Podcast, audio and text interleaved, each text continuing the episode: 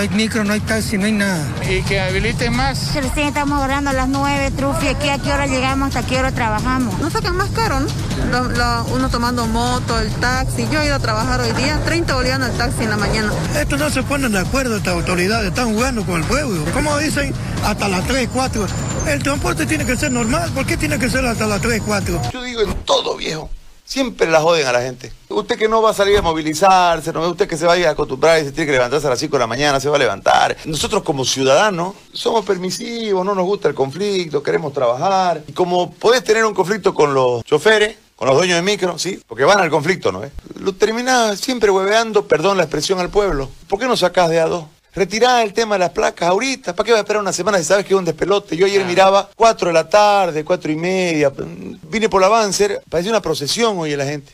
Que no alcanzó micro, ¿no? Claro. Caminando. ¿Hasta dónde? Yo, yo miraba, me daba pena, de verdad. Decía, pobre gente, encerrada tres meses, yesca, con miedo. Ya trabajó, ¿cómo habrá hecho para llegar, no? eh? Ya trabajó, ya está volviendo a su casa, no tiene micro.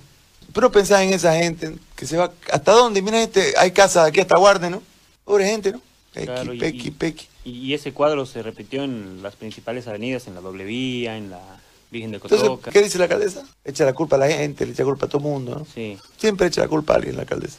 Alcaldesa, saque todos los micros y sáquelos de a dos. Que los lancen de sus paradas de a dos.